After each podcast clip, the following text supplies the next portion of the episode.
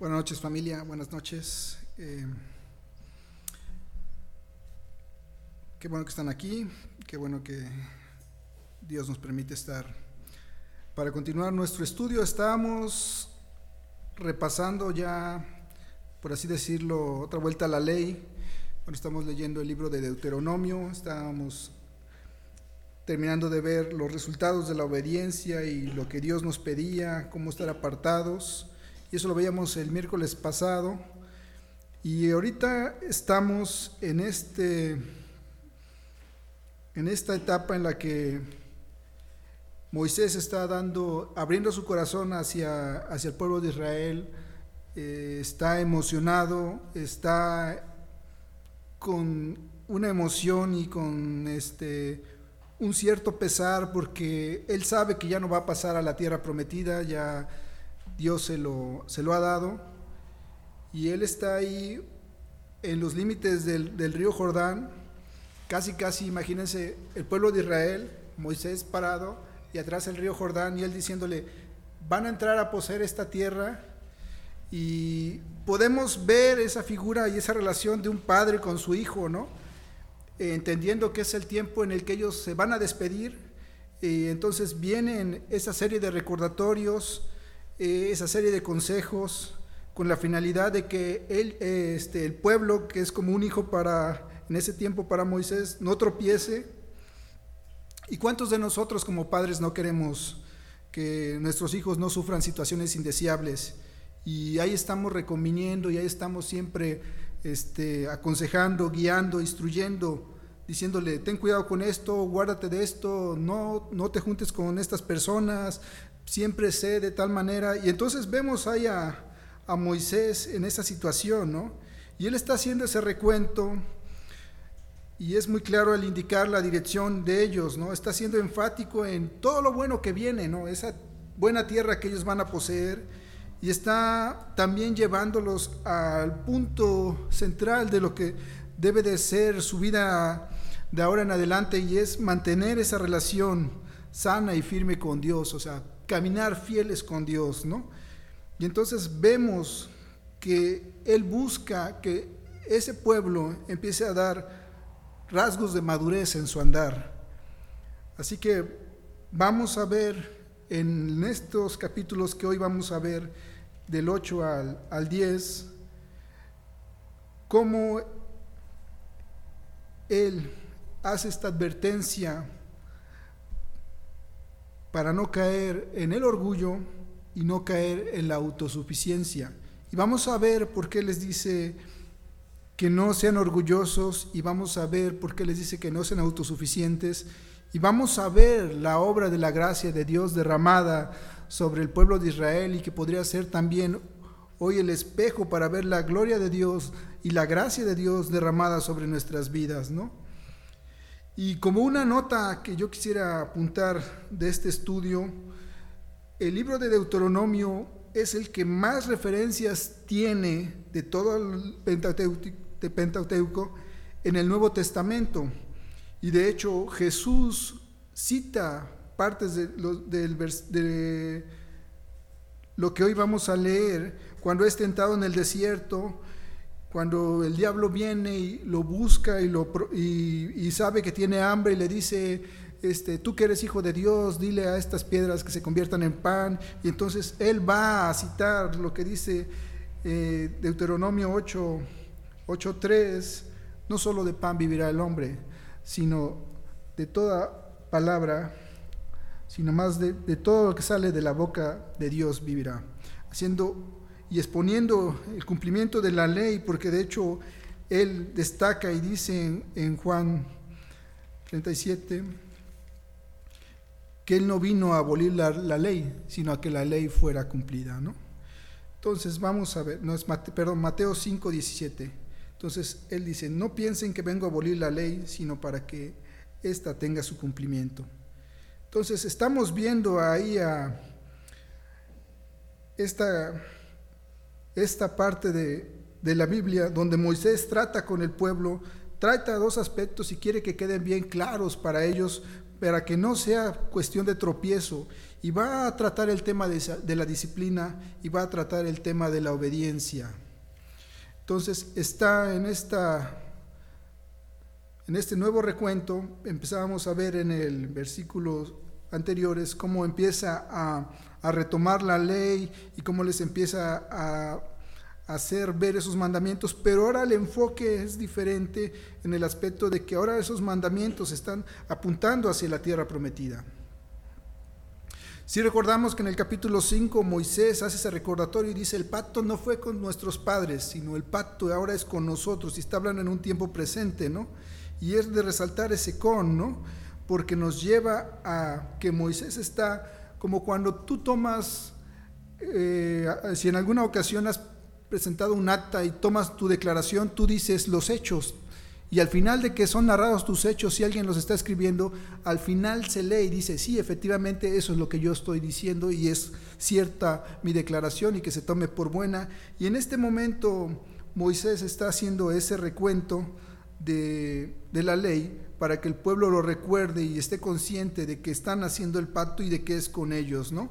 Entonces, ahí está dando estamos situados en ese momento y estamos entrando en el capítulo 8. ¿Te parece si oramos? Señor, gracias Padre. Gracias Señor porque si no fuera porque hoy tenemos tu palabra, Señor, a lo mejor no tendríamos dirección, a lo mejor no tendríamos guía. A lo mejor Dios no tendríamos ni siquiera constancia, Señor, de tu presencia obrando en nuestras vidas, Señor. Y porque nos dejas ver, Padre, en este momento, que quizá muchas situaciones que nosotros hemos pasado y quisiéramos que no hubieran acontecido, Señor, son con un propósito, Señor, porque tú deseabas mostrarnos algo, Señor. Y aunque a veces en algunas situaciones, Señor, no la pasamos tan bien, Dios, a final de cuentas tu gracia, Señor, siempre ha sido incomparable, Señor, y ha estado presente, Señor.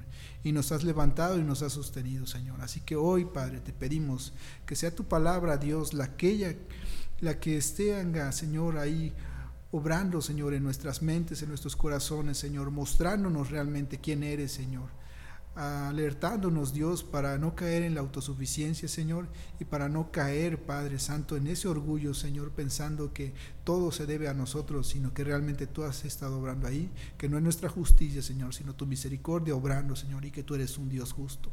En nombre de Jesús, amén. En el capítulo 8, que está iniciando, Seguimos continuando este mensaje que Moisés está dirigiendo al pueblo con su corazón abierto, todo emocionado, y está ilustrando aquí, empieza a ilustrar lo que es la disciplina en la figura de un padre, porque él quiere que ellos lo tomen en cuenta ahora que van a entrar a la tierra prometida, ¿no? Y va a tratar acerca de la, disciplina de una manera tan didáctica y tan sencilla que prácticamente yo podría tomarme estos primeros cinco versículos y podríamos hacer un mensaje tan abundante de todo lo que Dios desea tratar ahí con nosotros.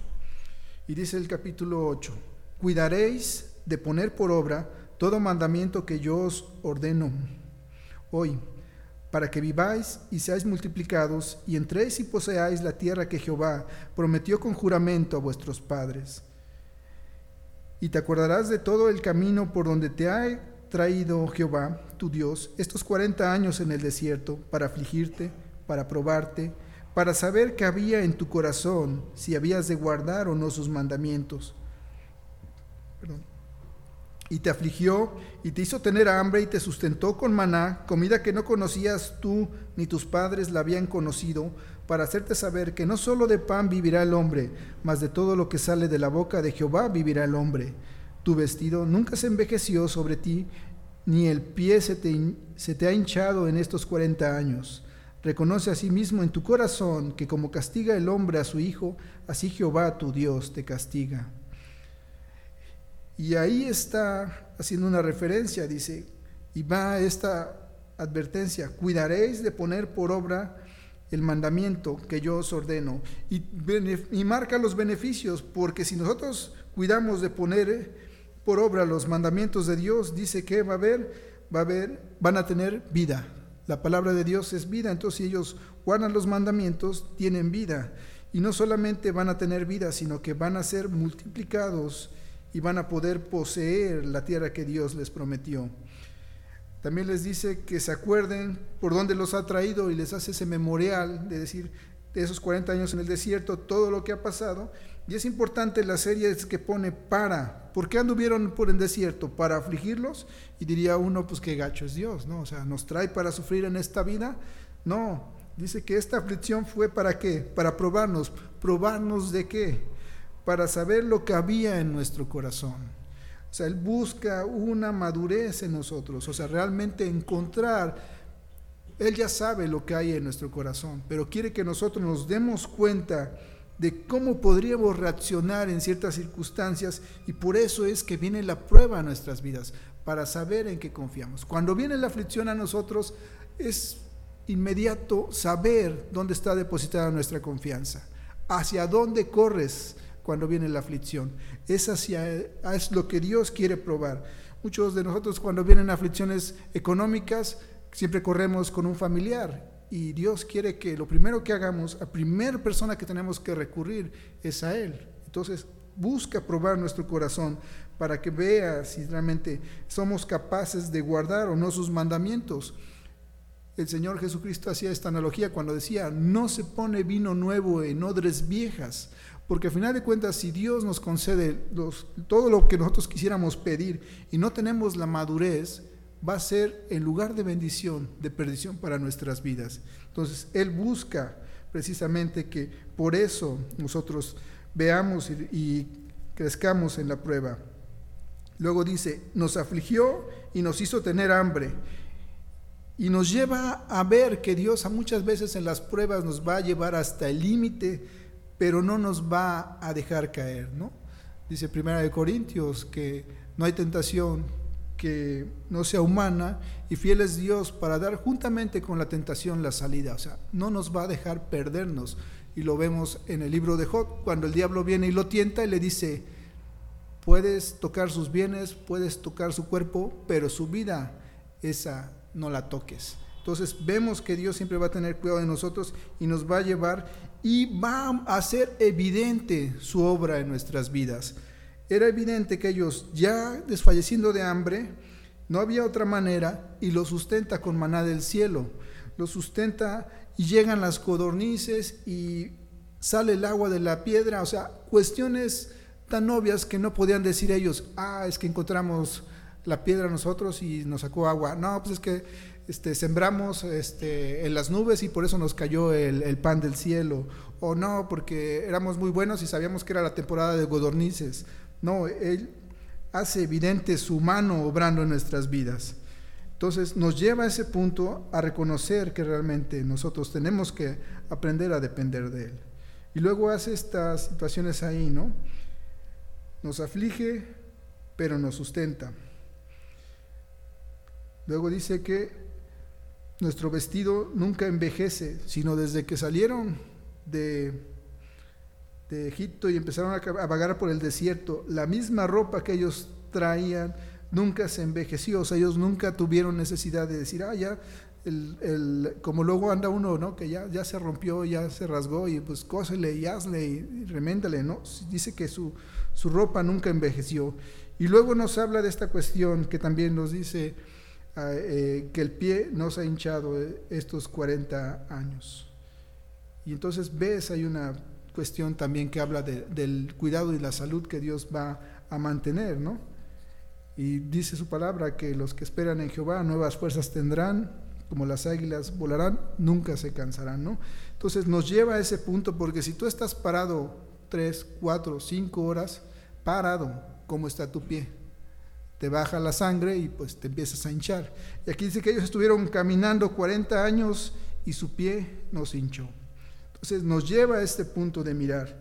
Y fíjate cómo va ligando el 8.1 dice, cuidaréis, y en el versículo 11 te dice, cuídate de no olvidarte de Jehová tu Dios, para cumplir sus mandamientos, sus decretos y sus, estatutos que yo te, te ordeno hoy.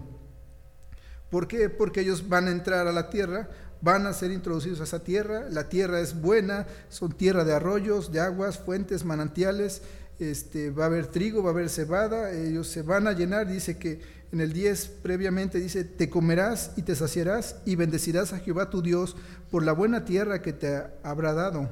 Y haces advertencia, cuídate, porque en el 12 nos dice la razón, no suceda que comas y te sacies y edifiques buenas casas en que habites y ah, tus ganados crezcan, aumenten, que llenes de plata y de oro y todos tus bienes aumenten. Y entonces ahí viene la, la situación triste.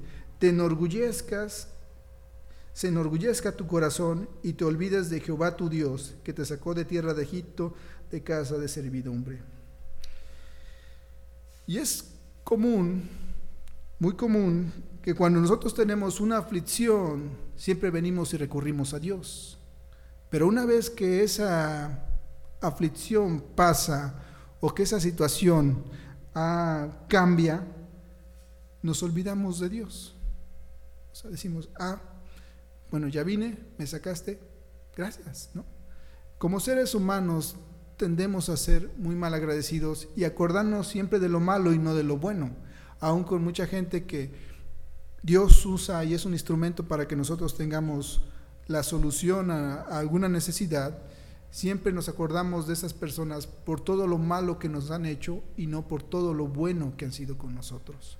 Y no es porque ellos sean buenos por sí mismos, sino porque al final de cuentas son instrumentos de Dios y realmente somos llamados a no olvidar eso para siempre tener una actitud correcta delante de Dios en cuanto a, a no ser orgullosos en nuestro corazón. Después va a decir ya dice, cuidarás, cuídate y finalmente, si no, acuérdate de Jehová tu Dios, porque Él te da el poder para hacer las riquezas a fin de confirmar su pacto que juró a tus padres como en este día. Y Dios nos da salud para trabajar y Dios lo hace con ellos. Eh, Dios los provee y lo podemos ver en la historia de, de muchos otros este, hombres de la Biblia, Jacob, Abraham, cómo fue Dios el que los ha los ha ido sustentando, los ha ido prosperando. Mismo José, mismo Moisés. Entonces vemos, ¿no? Que él confirma ese pacto, ¿no? Pero dice, mas si llegares a olvidarte de Jehová tu Dios y anduvieres en pos de dioses ajenos y le sirvieres a ellos, te inclinares, yo lo afirmo hoy contra vosotros, que de cierto pereceréis. Y aquí históricamente sí se refiere a dioses ajenos de los pueblos de alrededor.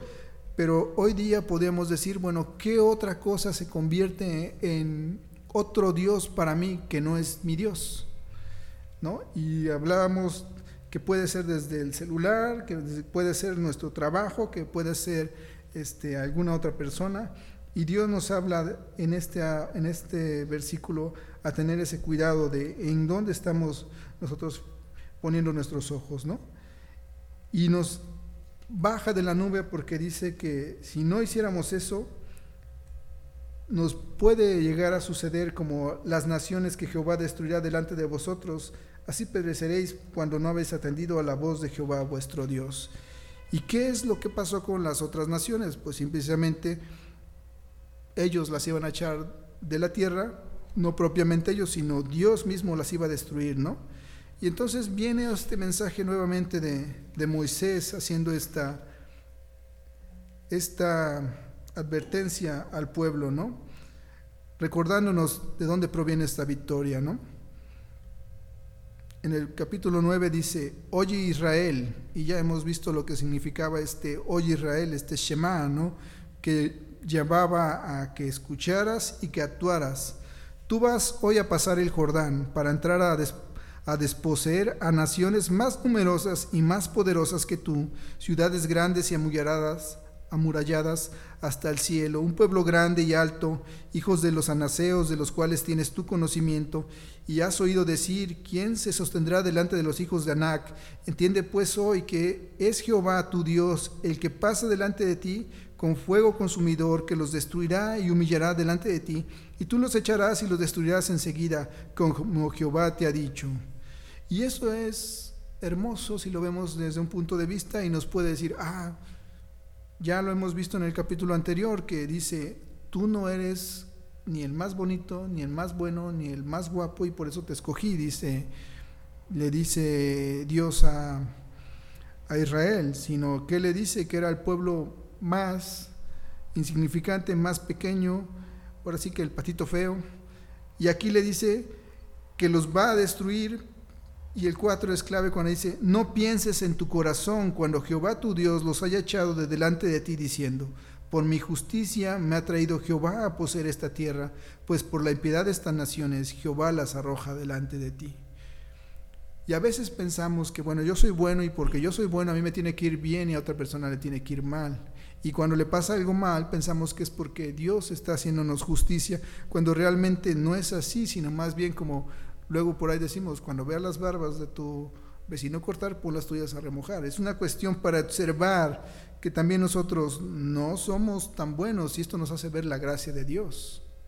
Esto nos hace mirar cómo hay gracia, porque dice que no es por la justicia de ellos, más bien Dios está juzgando a esas naciones. Y es una advertencia, porque si Dios no le tembló la mano para juzgar a esas naciones y erradicarlas de la tierra, tampoco va a pasar, dice su palabra, por inocente por justo al que es injusto. Entonces nos lleva realmente a descansar en la gracia y en la misericordia que Dios tiene en la figura de Jesús. Dios, ¿cómo nos mira? Dios cuando nos mira a nosotros, si nos viera como somos, seríamos destruidos. Pero cuando Él nos mira, Él está mirando a su Hijo.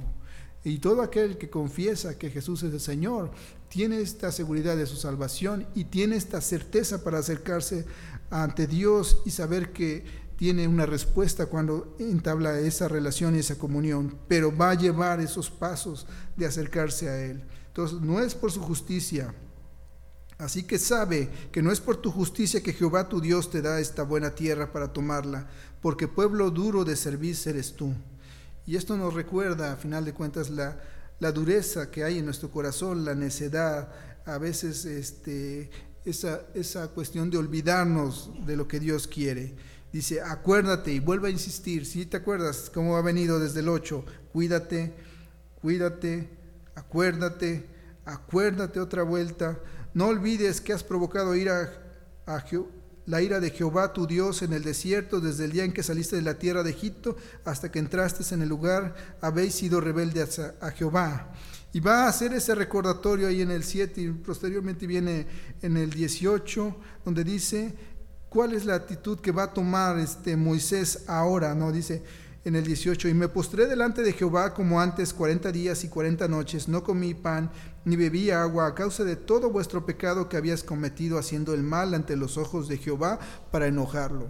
Y esto es interesante porque, ¿por qué está destruyendo Dios a las naciones para darle la tierra a Israel?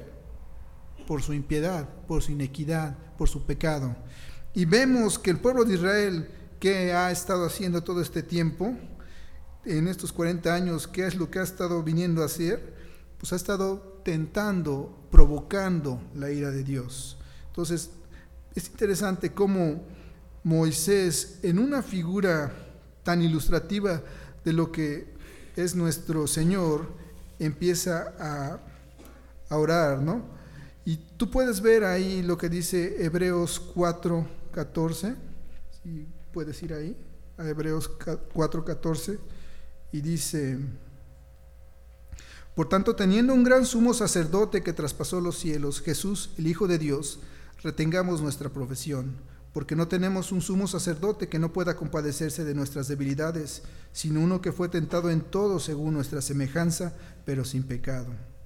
Y es, luego el 16 nos regala esta promesa, acerquémonos pues confiadamente al trono de la gracia para alcanzar misericordia y hallar gracia para el oportuno socorro. Y Moisés nos está tipificando la obra de Jesucristo en esa intercesión.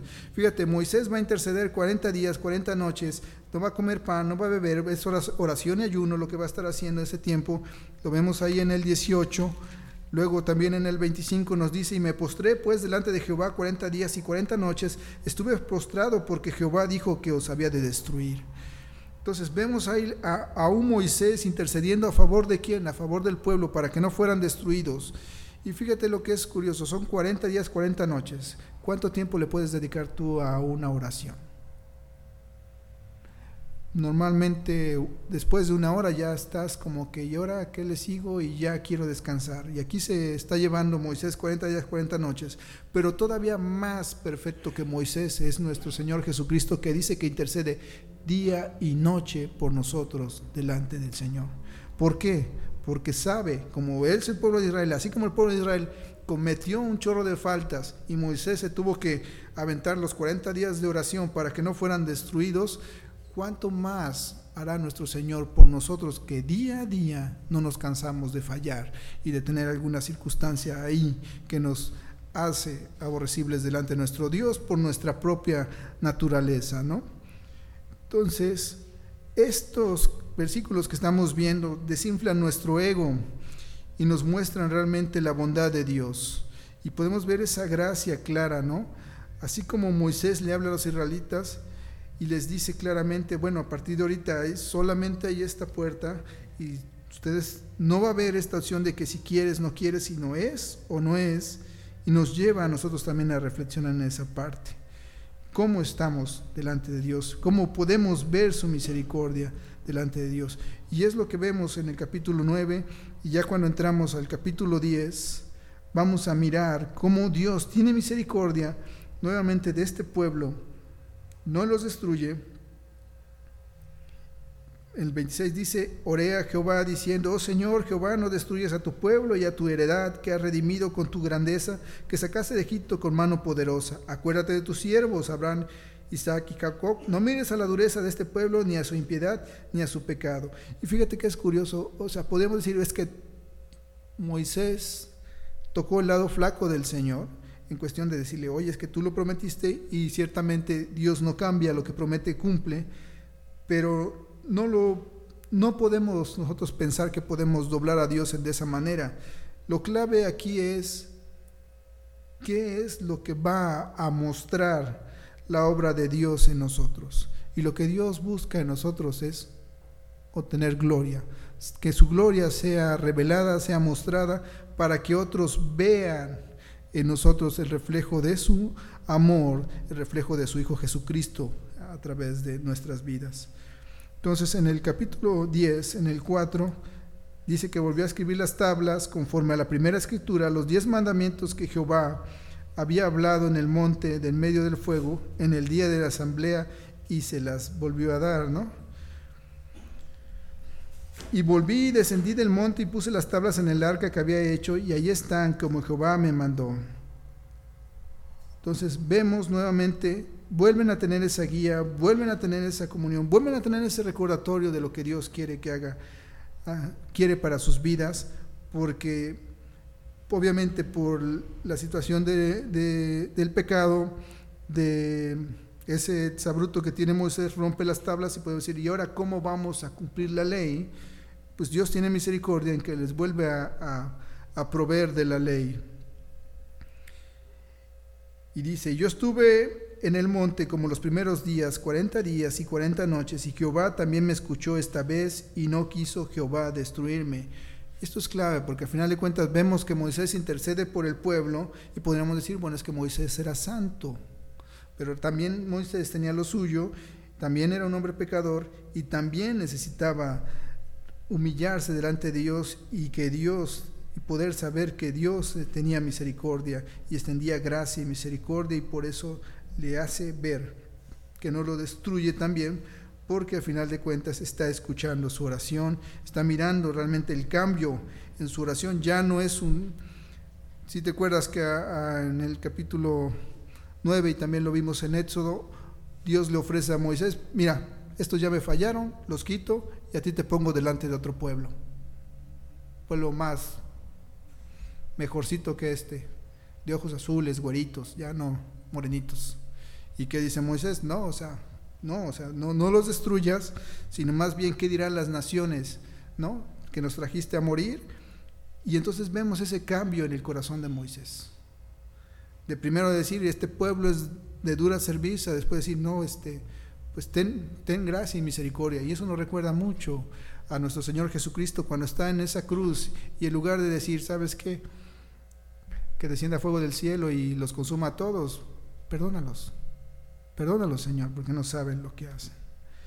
Entonces tenemos aquí esta parte, llegamos al versículo 19, amaréis pues al extranjero porque extranjeros fuisteis en la tierra de Egipto.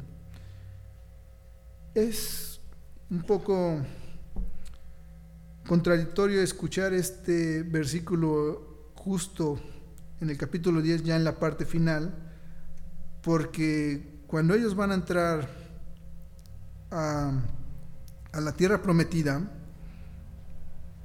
Dios dice que maten y arrasen a todos los que estaban antes, ¿no? Que era un pueblo que, que había traído juicio delante de, de, Dios, pero aquí dice que ame al extranjero, pero se refiere a ese tipo de extranjero que ha venido con ellos, que ha abrazado la ley, que ha conocido a Dios y que ha dejado sus costumbres paganas para ahora tener una comunión con el Señor. Y entonces hacia ese extranjero se refiere eh, Dios que ame.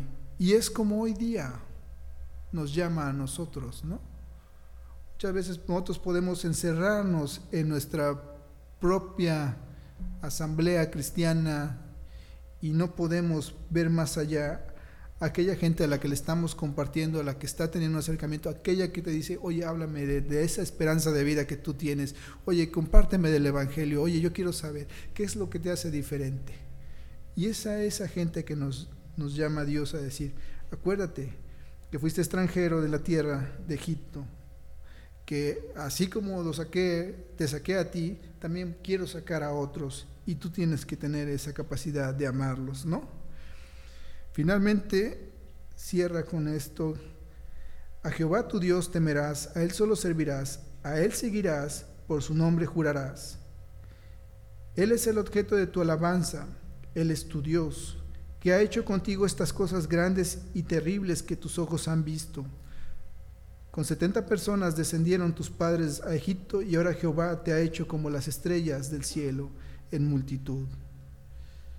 Entonces tenemos ahí cómo Dios en estos versículos nos habla a tener cuidado del orgullo, a tener cuidado con la rebeldía, a tener cuidado de sentir que todos los logros que podemos tener en nuestra vida son por méritos propios y estamos viendo que no, o sea que realmente es Él el que está abriendo puertas, es Él el que está trabajando, es Él el que nos da los talentos, los dones, Él es el que nos da la fuerza, Él es el que nos da la salud es el que nos provee los medios, entonces es el llamado a no olvidarnos de quién es Dios en nuestra vida y a recordar la obra de Jesucristo constantemente para saber que si la regamos no estamos desechados, sino tenemos una oportunidad nuevamente porque Él intercede por nosotros. Él sabe que vamos a fallar y va a estar ahí para estarnos animando y consolando. Y por eso nos vuelve a dar nuevamente su palabra para que veamos y recordemos de esas promesas y tengamos conciencia ahora y tengamos ese cuidado y no se enorgullezca nuestro corazón y decir, yo no necesito de Dios, sino al contrario, yo necesito a Dios. Pero yo lo necesito de una manera de una comunión sana y sabia con Él, que mi relación se vaya desarrollando de esa manera no de una manera tan utilitarista como hoy día, porque habla aquí de prosperidad.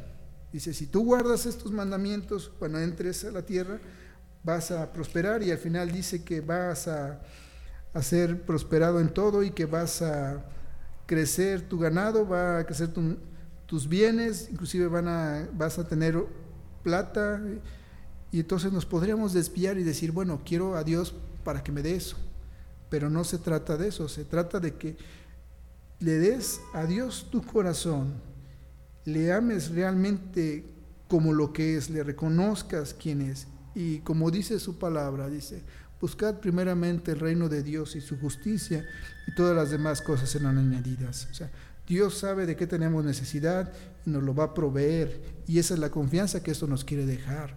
O sea, no es por nuestras propias fuerzas, sino es por su misericordia constante día a día que Él tiene cuidado de nuestras necesidades y de nuestra provisión y no nos desampara. Así que nos lleva, pues, a tomar estas, estas acciones ahora, ¿no?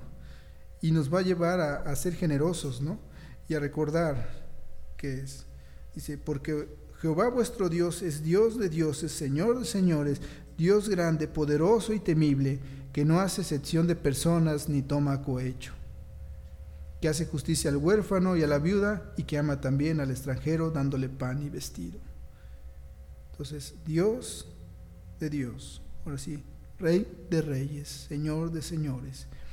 Y es un nombre con el cual nosotros también podemos exaltar a Jesucristo, porque al final de cuentas dice su palabra que Él le dio un nombre que es sobre todo nombre, para que en el nombre de Jesucristo se doble toda rodilla.